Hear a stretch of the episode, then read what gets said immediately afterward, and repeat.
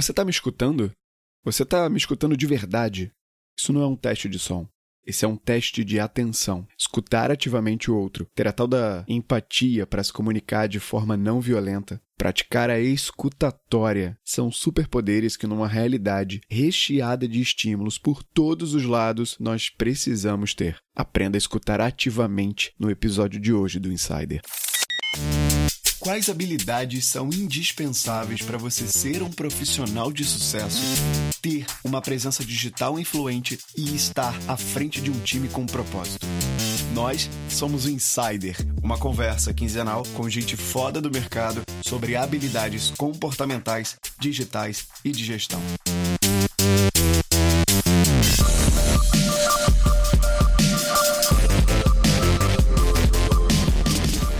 Começando mais um Insider, o seu encontro quinzenal com as habilidades que são indispensáveis para a sua carreira. Eu sou o Nélio Xavier, um dos três hosts desse podcast LinkedIn, e aqui comigo hoje nesse episódio 166 está ele, o professor de história mais marqueteiro que habita nessa podosfera. Edu Costa está com a gente novamente. Eu acho que eu sou o marqueteiro mais historiador, na verdade.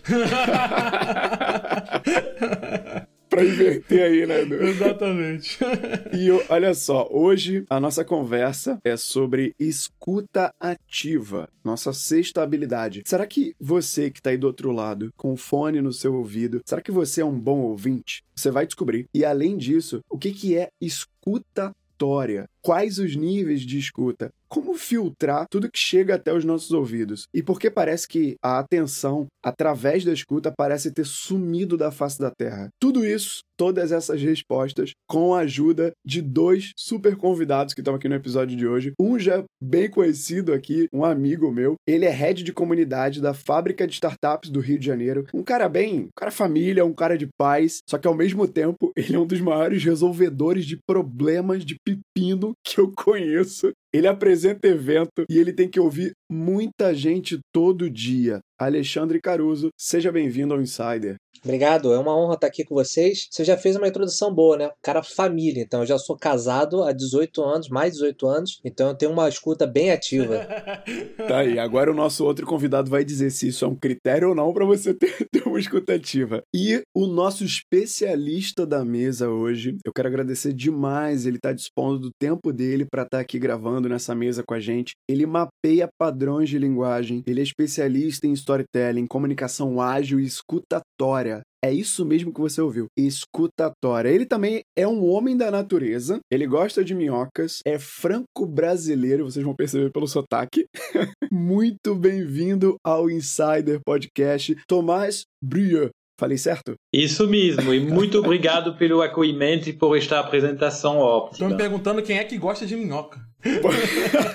pois é, foi uma curiosidade que eu descobri ouvindo um podcast também com o Tomás, mas o Tomás vai poder explicar isso na, na entrada dele, na apresentação dele, essa paixão, essa conexão dele com a natureza, inclusive onde ele mora agora, é uma baita de uma curiosidade legal. E olha só, um aviso para você que tá ouvindo, para você que tá chegando pela primeira vez, é a, sua, é a primeira vez que você tá ouvindo o Insider na vida, é o seu primeiro episódio, quero te avisar o seguinte, a gente tem um episódio zero que tá lá no início do feed. E por que que eu tô falando dele porque eu sugiro que você ouça ele. Ele é bem curto, mas ele explica um pouco da trajetória do Insider até hoje. Ele tem 10 minutos só. Fala o porquê do Insider ter sido criado, o que, que a gente fez na primeira temporada, o que, que a gente escolheu para nossa segunda temporada, o nosso objetivo hoje. E eu tenho certeza que se você ouvir ele, você vai ter uma experiência de áudio muito mais completa em sequência a cada episódio do Insider. E se você tá aí do outro lado do fone, a gente vai publicar esse episódio, eu acredito ainda que no meio da crise, então muita gente está em casa. Mas se você tá com pressa, tá na rua, tá ouvindo depois, você pode ouvir esse episódio em velocidade acelerada, 1,2 ou 1,5 os aplicativos. Não sabia nem que dava para fazer isso? Então, dá. Eu, por exemplo, só ouço podcast em velocidade acelerada. Experimenta porque o tempo total do episódio cai bastante se você tiver com pressa. Então, aqui na descrição do episódio tem o tempo total se você ouvir esse episódio em 1,5 com velocidade acelerada. Você vai ver que cai um pouquinho e aí você já otimiza um pouco mais o seu tempo com o conteúdo que já é prático do podcast. Então chega de papo e vamos para a pauta do dia.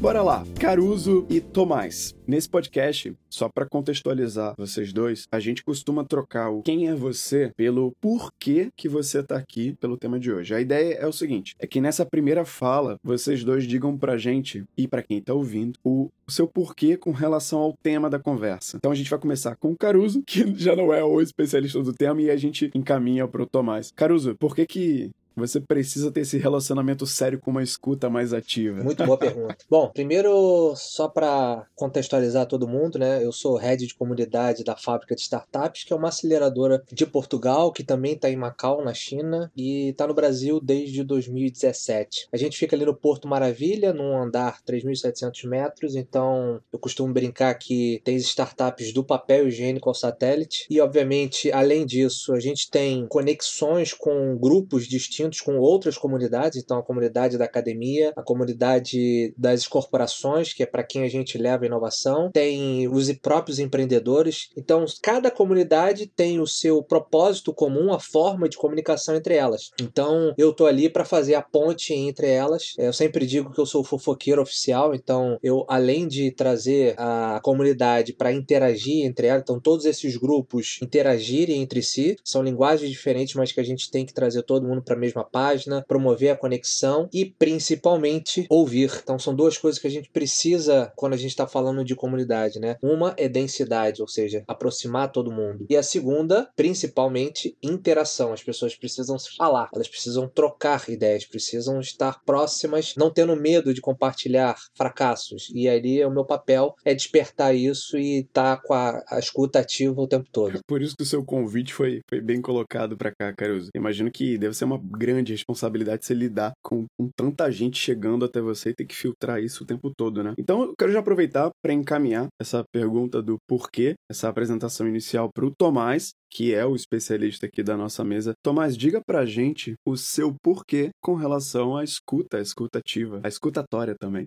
Eu trabalhava como executivo numa empresa francesa de tecnologia e eu me achava um bom ouvinte. Até o dia eu, eu descobri que eu não era. E o dia que eu não era, esta descoberta foi o melhor presente que eu ganhei na minha vida. Porque foi como se eu estava escutando embaçado a vida toda e de repente alguém me desse óculos para escutar nítido. E quando escutamos nítido, acontece milagres. Eu comecei a conduzir as minhas reuniões com a metade do tempo, ter mais resultado com menos menos palavras. O meu celular começou a tocar menos porque tinha menos problemas e eu comecei a falar não para o meu chefe, para os meus colaboradores, para os meus clientes e ter a relação melhorando. Ou seja, quando melhora este processo de escuta, quando vemos o processo de comunicação não pelo prisma da fala, e sim pelo prisma da escuta, tudo se simplifica. E, e eu não consegui guardar isso para mim. Então eu virei um pesquisador de escuta, hoje eu sou professor, eu dou cursos, eu quero compartilhar com o máximo de pessoas esta experiência de enxergar o mundo pelo lado da escuta. Caramba, interessante. Mas você falou que quando você percebeu que não era um bom ouvinte, como é que foi esse, esse gatilho? Assim, como que você percebeu isso? Alguém te falou? Ou foi uma, uma coisa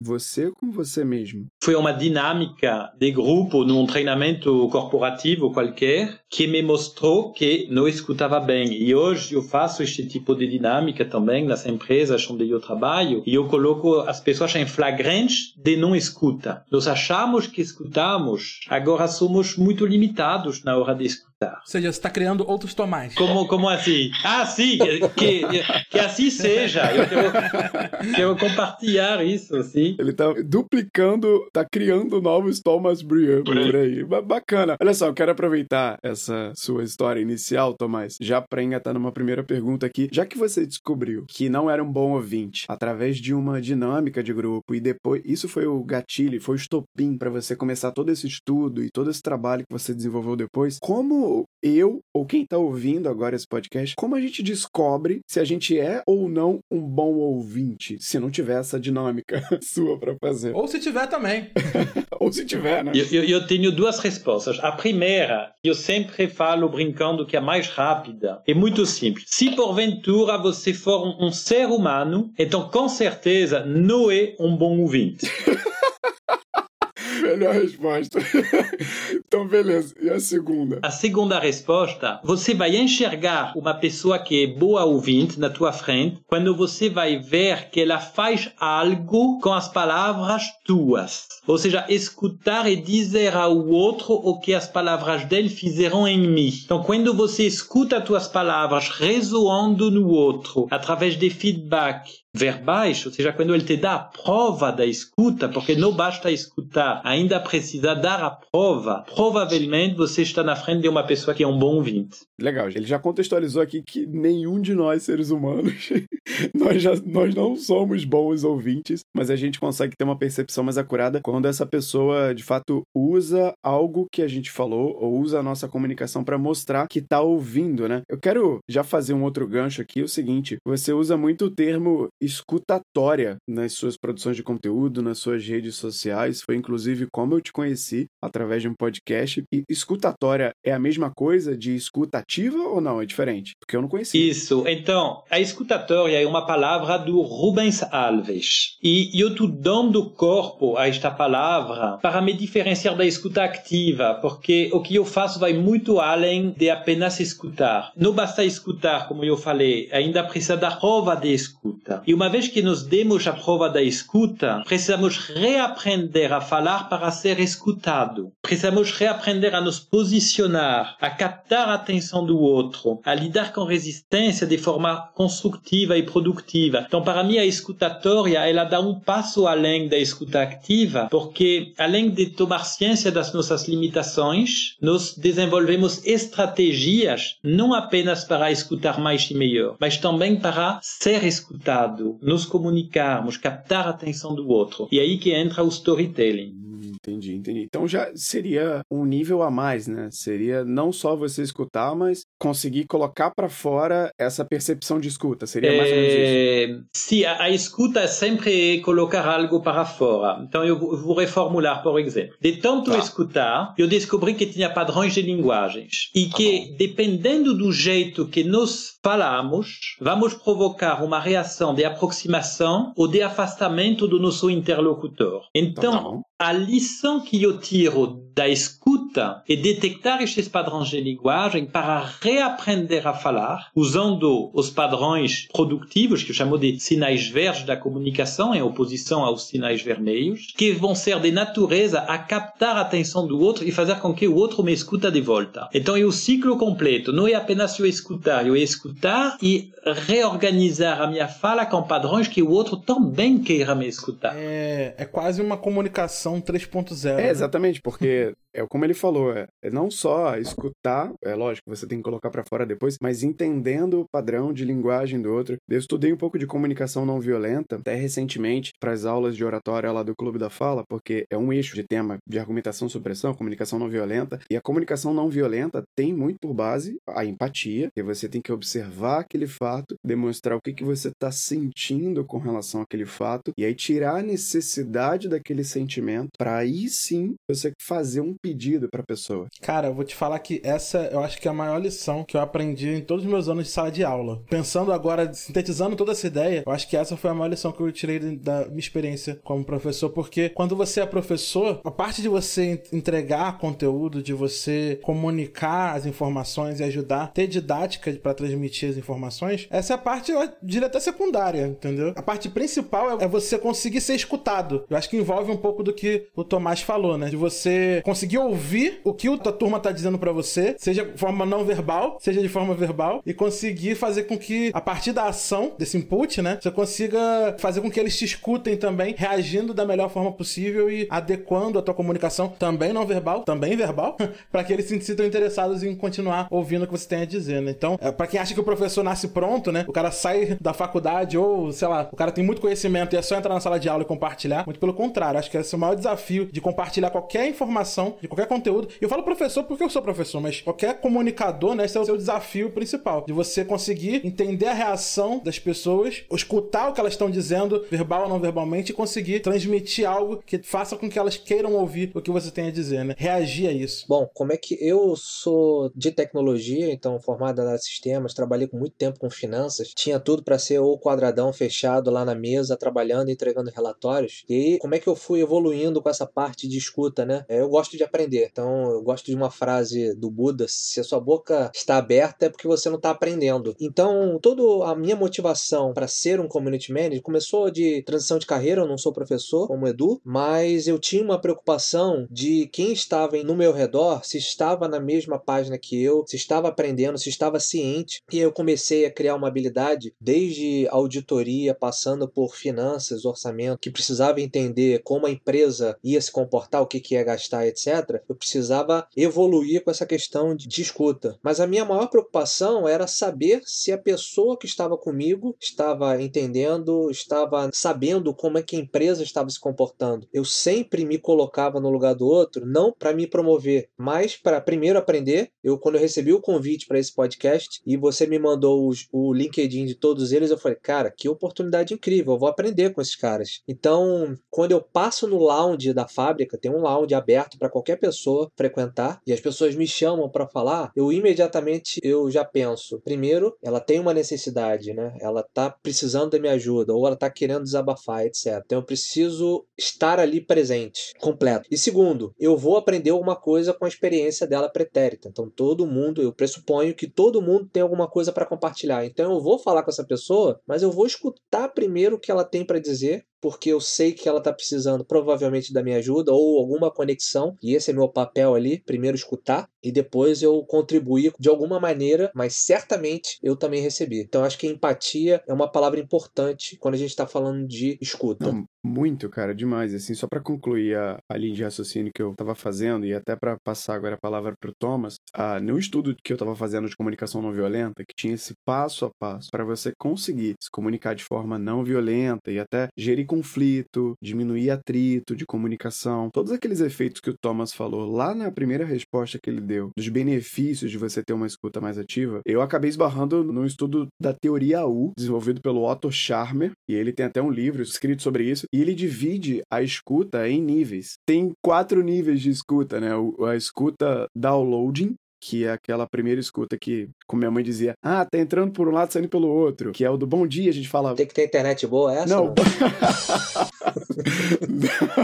não, que é o do bom dia, a gente dá bom dia, pessoal, bom dia, que não precisa muito pensar. Depois a gente... Reativo, né? É, a mais reativa. Tem a escuta open mind, né, que é a, a mente aberta. A gente desliga um pouco o julgamento e se concentra naquilo que está sendo dito. É mais ou menos como você, um aluno, né, você está ensinando, ele está prestando atenção, é uma nova informação, ele busca saber de onde vem aquilo. O terceiro nível seria uma escuta open heart, open heart, coração aberto, né, que é já bem mais empática, você busca entender o sentimento da outra pessoa. E o quarto nível seria open will, que é a vontade aberta. Essa é muito desafiadora porque pressupõe você abrir mão das suas vontades para abrir mão também do controle da conversa, para poder realmente estabelecer um diálogo verdadeiramente dito. Fica meio poético, né? Falar um pouco disso, mas eu queria entender com o Tomás se a, a escutatória, se ela também vem a completar esses quatro níveis para a gente colocar para fora de forma não violenta. Então, tudo que vocês falaram, para mim, ele está incluso dentro deste estudo de padrões de linguagem, de escutatória que estou trabalhando. E esses quatro níveis da teoria U, para mim, eles são níveis de presença. E, e realmente, para mim, a escuta é um exercício de presença. E eu defino a escuta como uma suspensão temporária do ego. Agora, é uma suspensão temporária porque depois de escutar, eu preciso dar a prova. E na hora de dar a prova, eu vou dizer o que eu sinto e o que eu quero. O meu heart, né, o coração e a vontade que você acabou de descrever. Sim. Então, é, tem tudo a ver. E, e, para voltar com a empatia que vocês estavam falando, eu vou dar exemplos de padrões de linguagem. E muitas vezes, eu vou dar um exemplo. A definição da empatia, que todo mundo fala, é se colocar no lugar do outro. Outro. Só que na hora de dar provas de empatia, esta definição ela atrapalha porque as pessoas, em vez de dar prova de empatia, dão prova de identificação, do tipo, ah, eu também fui no, na praia este final de semana. Isto não é empatia, e você sobrepor a tua história ao outro. Ou então, uhum. quando nós falamos, entendo, entendo, compreendo o seu ponto, mas, na verdade, você não entendeu, você não deu prova de entendimento. Então, estes padrões de linguagens, eles provocam um distanciamento, embora sejam feitos com intenção de empatia. E quando começamos a mudar os padrões, em vez de dizer eu entendo, mas contar uma pequena história para dar a prova que eu entendi,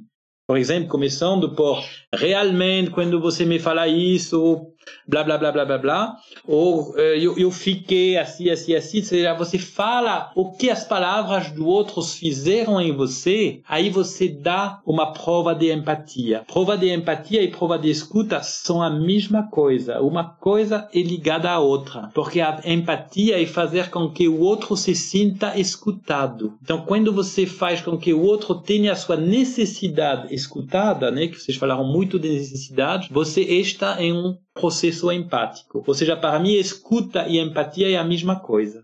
Completamente. Acho que a pior coisa que tem é quando a gente tá falando, conversando com a pessoa, aí a pessoa já tá balançando o não, já tá fazendo a negação. E não só com palavra, com corpo. Já tá negando com a cabeça. E quando ela vai falar, você sabe que vai vir alguma coisa negativa, né? Ou ela vai falar um não, ou ela vai discordar de você, ou então você tá falando com a pessoa pior ainda. A pessoa olha pro lado, sabe? Desvia a atenção. Tudo isso eu acho que são sinais de que ou ela não, não tá interessada, ou ela não tá sabendo escutar. Eu já vou emendar isso pro Thomas. Thomas,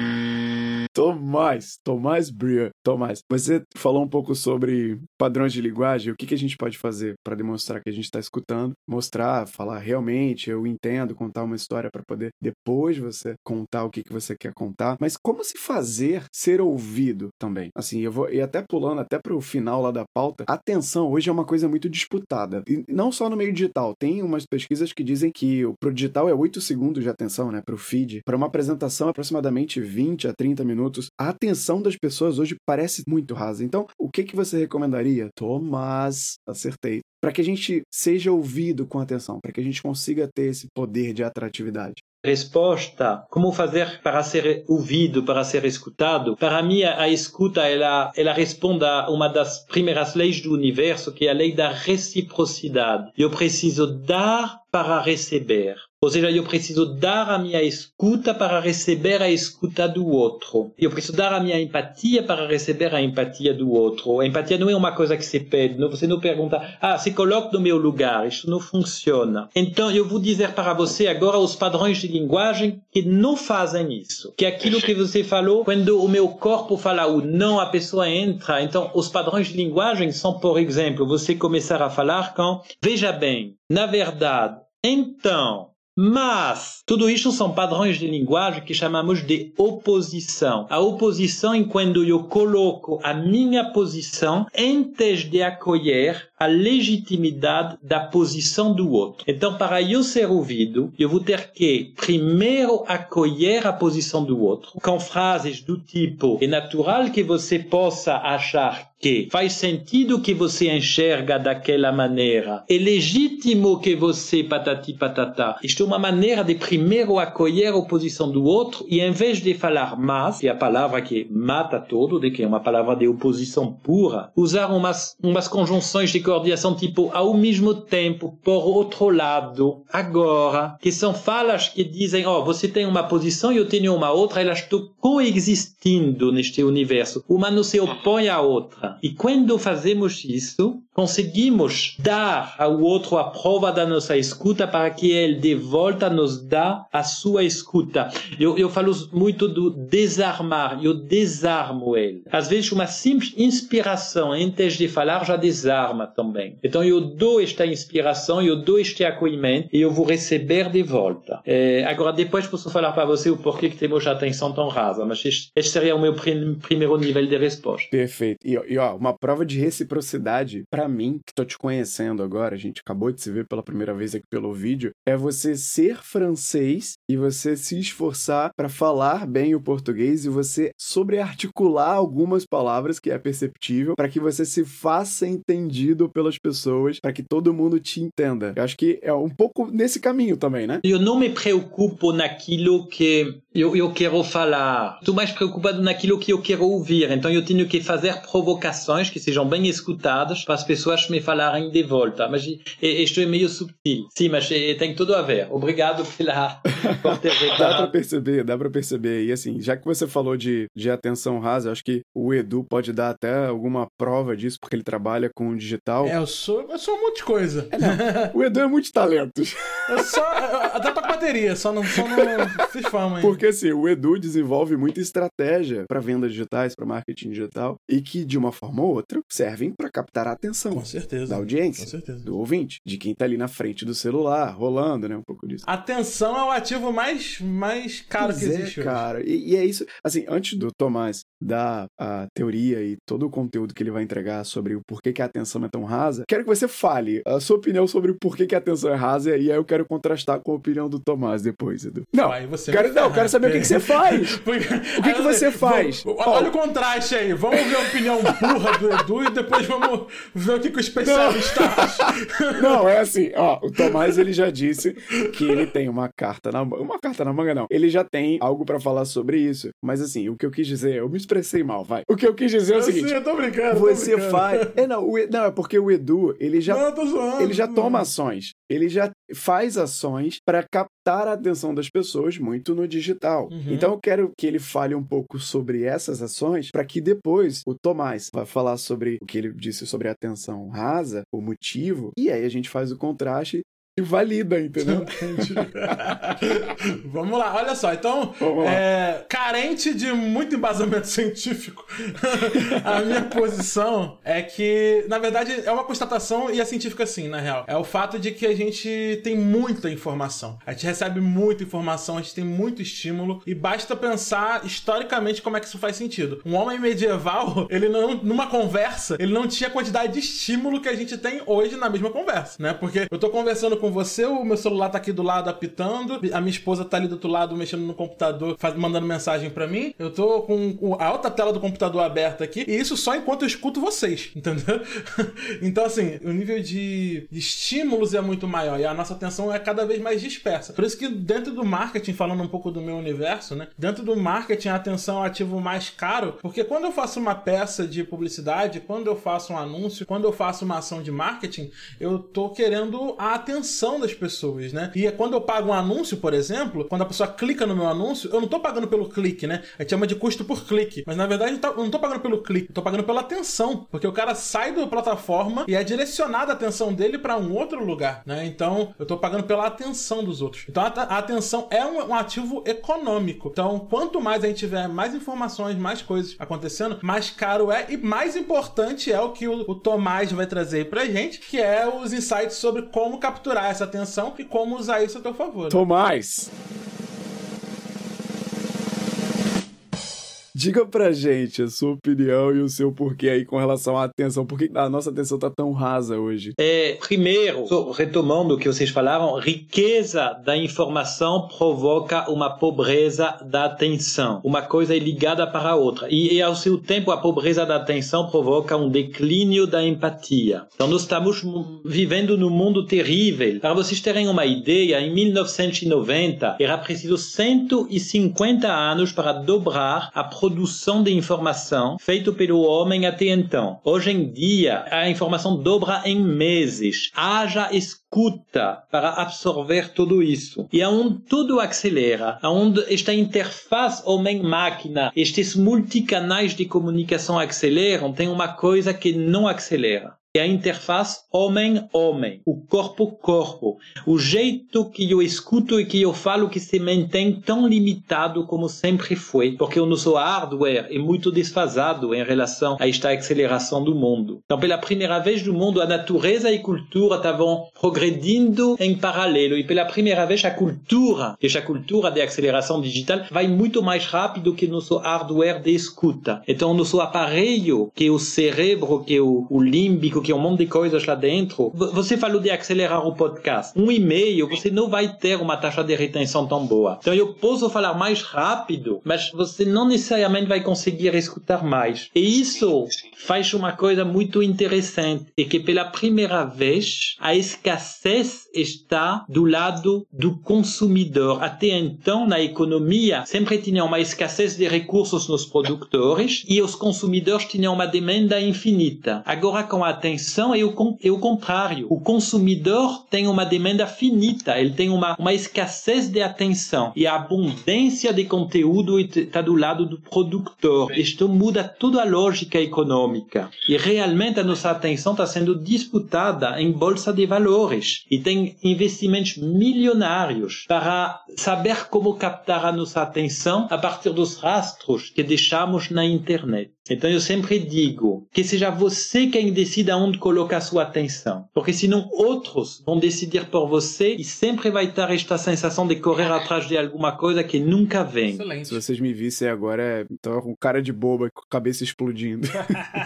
eu achei excelente, especialmente porque você falou algo que, que é uma analogia que eu ouvi em algum lugar, não vou me recordar onde, mas que quando você falou sobre o excesso de informação, ele gera a pobreza da atenção e a pobreza da atenção gera o declínio da empatia isso me lembrou é, uma analogia que eu ouvi em algum lugar falando que hoje é como se a gente, todo mundo tivesse um megafone, mas todo mundo tivesse com um tampão de ouvido, né? A gente tá muito mais preocupado em falar e dar nossa opinião e se posicionar sobre coisas e não está muito preocupado com o que vão falar a respeito ou com o que os outros falam sobre isso. Que né? paradoxo, né? Nunca tivemos tanta oportunidade de nos expor, de existir e tanta pouca oportunidade de ser genuinamente escutado. Edu, você ouviu isso no podcast do Tomás. Provavelmente. Provavelmente. Deve ter sido nos outros podcasts que ele gravou. Tomás, assim, só pra. Eu fiquei com essa dúvida na cabeça. Você finalizou a sua fala genial agora, dizendo que nunca foi tão essencial que a gente fosse dono da nossa atenção, que a gente soubesse fazer as escolhas pela nossa atenção, porque senão alguém vai fazer. Eu queria saber o seguinte: como você consegue dar uma orientação para que as pessoas tenham esse filtro mais acurado na hora da escolha de consumo, ou de conteúdo, ou de curso, ou de, sabe, de qualquer coisa que elas vão optar. Olha, que pergunta. Como você faz para você filtrar assim? Exatamente. Eu posso falar da minha experiência, porque quem sou eu para dar conselhos? Eu escolho muito tudo que entra, tanto eh, na alimentação, eu fui vegetariano durante muito tempo, como no consumo de conteúdos. Então, por exemplo, eu não tenho televisão, porque na televisão eu não escolho o que eu vejo. Então eu, eu assisto Netflix, eu vejo documentários, eu vejo é, informações visuais, mas não num modo é, reativo de pegar tudo o que passa. Eu vou escolher, vou fazer uma curadoria, eu sempre vou checar a informação se realmente ela qual é a fonte, se, se é um fake news ou não. E eu percebi que quando eu vou na casa dos outros e que tem a televisão ligada, ou eu estou na sala de espera do médico e que tem a sala de, de a televisão ligada, eu fico vidrado e, e a minha atenção está 100% com a televisão, porque é tão forte esta tela que ela me capta completamente. Então eu sinto em mim este rapto da atenção pelos mídias. É impressionante. Eu vivo no meio do mato, então eu, eu tenho pouco estímulo de informação. Então, quando eu, eu chego na frente de uma televisão, eu vejo, meu Deus, é fácil ser raptado a, sua atenção, porque a minha, como eu falei, a minha é a primeira a entrar no jogo. Não, não, impressionante. Você falou uma coisa agora que para mim fez todo sentido. É você lutar contra a reatividade que você tem aos estímulos. Então, como é que você faz? Você tira eles de perto de você. É o que eu tento fazer também. Quando, até a gente falou de foco no último episódio que a gente tratou sobre disciplina, né? Foi a quinta habilidade. É, é mais ou menos isso. Ah, como é que você cria uma rotina produtiva? Como é que você consegue implementar a disciplina na sua vida? Cara, tem algumas coisas que você não consegue lutar contra a procrastinação. Você tem que eliminar de distração. Eliminar aquilo que você sabe que vai captar a sua atenção. E aí, seja desinstalar um aplicativo, seja tirar a TV ou não ter TV, como o Tomás fez. Então, é legal você estar atento a isso, porque quanto mais reativo você for, menor controle da sua atenção você terá. Foi essa analogia que eu fiz. Se eu tiver errado, o Tomás depois me corrija. E eu quero aproveitar, Tomás, que você falou aqui pra gente, só uma curiosidade. O Tomás, eu tava conversando com ele pelo WhatsApp antes da gente gravar, e eu já sabia que ele morava um pouco mais afastado, até o Mark tinha comentado, eu ouvi no outro podcast. E eu perguntei, Tomás, você é, tem algum problema de ruído aí? Ele falou, não, acho que não. Ele tem vizinho? Ele falou, cara, eu não tenho ninguém a dois quilômetros. Em minhoca não faz barulho, né? Aí eu, pois é, eu quero saber o seguinte, Tomás. Essa escolha de você ter ido para esse lugar um pouco mais isolado, mais afastado, tem a ver com o seu estudo de escuta? Não, porque eu, eu cheguei aqui por circunstâncias da vida. Eu me dei mal num negócio, eu perdi o meu apartamento e eu tive que morar no sítio. E aí eu fiquei.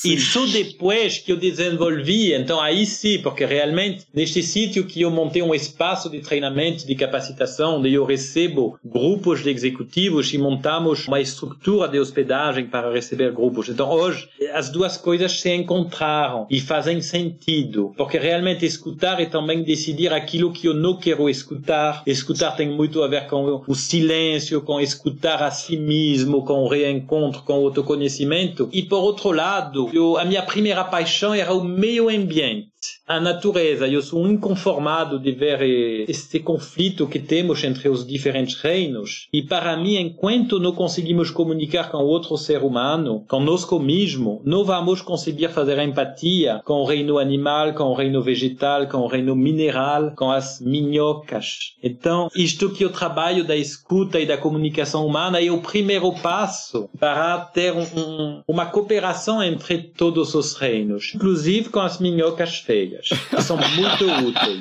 Mas, ô Tomás, por que as minhocas? Por que, que você fala tanto das minhocas? Eu não entendi. Minhocas estão à base do ciclo dos nutrientes e da vida. Sem a minhoca, a planta não consegue absorver resíduos orgânicos que estão na superfície da terra. Então precisa um monte de trabalhos de fungos, bactérias e minhocas para digerir e trazer na forma de micronutrientes para as raízes das plantas, provocar vegetação, oxigênio e vida. E as minhocas estão desaparecendo e ninguém está falando quando elas estão na base do ciclo da vida. Eu tenho aqui uma, uma reserva ecológica, eu preservo as pessoas falam, ah, mas você preserva as árvores. Eu falo, eu preservo as minhocas que estão abaixo delas. A partir do momento que tem um solo rico, o resto acontece. Mas a vida está muito mais rica nos primeiros 30 centímetros do solo do que tudo que tem em cima. Tem muito mais biomassa nos primeiros centímetros da terra que todos os mamíferos, animais, insectos que tem do lado de fora da terra. Caramba, eu acho que dá pra gente gravar um podcast só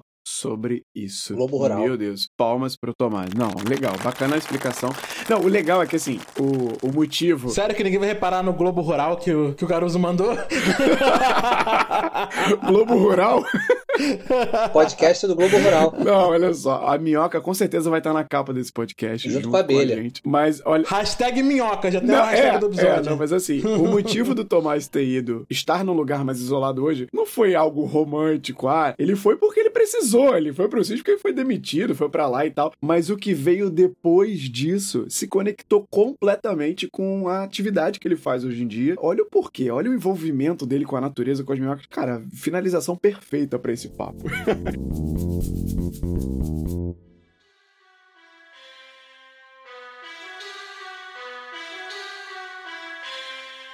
Olha só, eu quero, antes da gente terminar a conversa, Caruso e Tomás, a gente tem um quadro aqui no final do Insider que é o vezes 3. Como é que funciona esse quadro? 1, 2, 3, PIN. 5, 6, 7, PIN. Não, não, não, não é isso não. Tá bom. Eu vou dizer uma palavra para cada um de vocês. Eu vou dar uma palavra para você, Caruso, e para você, Tomás. E para essa palavra, vocês vão me dizer mais três palavras. As que vierem na cabeça de vocês. É o top of mind. Beleza? Então eu vou começar com o Tomás e aí depois eu passo pro Caruso. Tomás, a sua palavra é minhoca. Não. Tô brincando, é minhoca. a sua palavra é empatia. Empatia, escuta, acolhimento, necessidade do outro. Legal. Escuta, acolhimento, necessidade. Bacana. Caruso, acho que englobou bastante o que a gente falou. A sua palavra é atenção. Minhoca. Não, mentira. Respeito, desprendimento e entrega no momento. Entrega. Entrega. Legal. Respeito, desprendimento e entrega. Bacana. Acho que todas as palavras contemplam o que a gente conversou. E pra gente finalizar, a gente escolhe sempre aqui no, no finalzinho do papo no Insider uma hashtag, a hashtag das hashtags. A gente tem que definir essa conversa inteira em uma hashtag. Qual a hashtag que vocês sugerem? Uma palavra, uma hashtag. Hashtag escuta, hashtag empatia. Hashtag minhoca empática. Ó, eu acho, eu acho que um hashtag, hashtag salvem as minhocas, eu acho que é um bom, é um bom hashtag. Escutativo. é só as minhocas. Que vai provocar E na- curiosidade e vai captar a atenção. Exa olha aí, olha aí, era o que eu precisava ouvir. Tá definido. tá definido. Muito bom. Hashtag salvem as minhocas. Quando a pessoa vê o tema do episódio escutativa com a hashtag salvem as minhocas, com certeza ela vai querer ouvir o nosso papo. Fechado. Então ficou hashtag salvem as minhocas. Você que tá ouvindo esse episódio, vai divulgar ele no Instagram, no LinkedIn, qualquer rede. Usa a hashtag salvem as minhocas. Até porque a causa, a causa é nobre de verdade.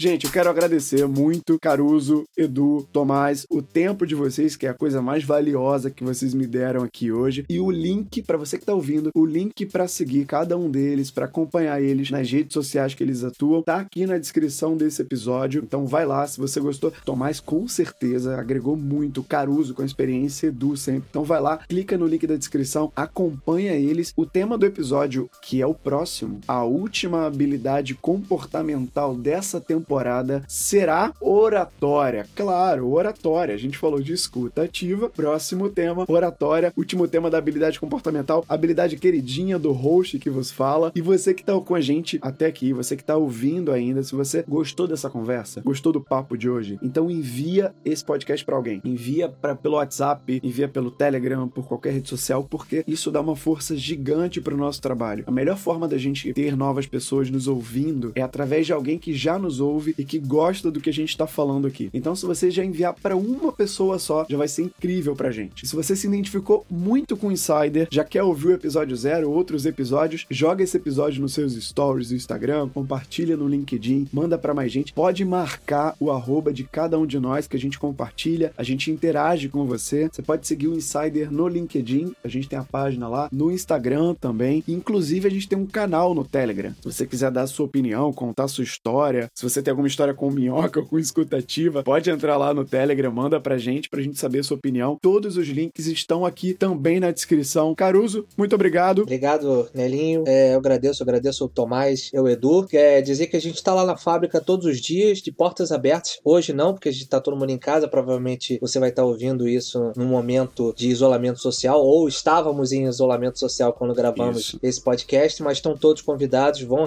vamos receber de braços abertos. Acesse o site da fábrica, os links estão aí na descrição. Obrigado mais uma vez a todos pelas aulas. Tamo junto. Edu, muito obrigado. Desculpa aí, tá fazendo story. Pô, no meio do story. Eu ia até, inclusive, perguntar a roupa de vocês, mas, pô, pessoal. Olha a atenção aí. É, perdemos a atenção olha a dele. atenção aí, ó. Exatamente. Pessoal, muito obrigado aí por, por mais um podcast. Semana que vem tem mais gravação, tem mais episódios, então aguenta aí que só vai melhorar. Exato. E Tomás Brieux, muito obrigado pelo seu tempo e por todo o conteúdo que você entregou, de verdade. Merci. Obrigado pela vossa atenção e companhia. Foi um prazer estar com vocês. Que bom, tá certo, gente. Espero você no próximo episódio. Até lá. Tchau. Ó, só uma curiosidade, depois você pode cortar. Eu tenho um amigo na cidade que importou pelo eBay minhocas. Chegou na caixa, pelo correio, abriu e tinha minhoca lá. dentro. Falei, Entregam tudo, até minhoca, gente. É sério, é sério. Mas, ô Tomás, por que as minhocas? Por que, que você fala tanto das minhocas? Eu não entendi. Que elas não falam. Esse é um plot twist.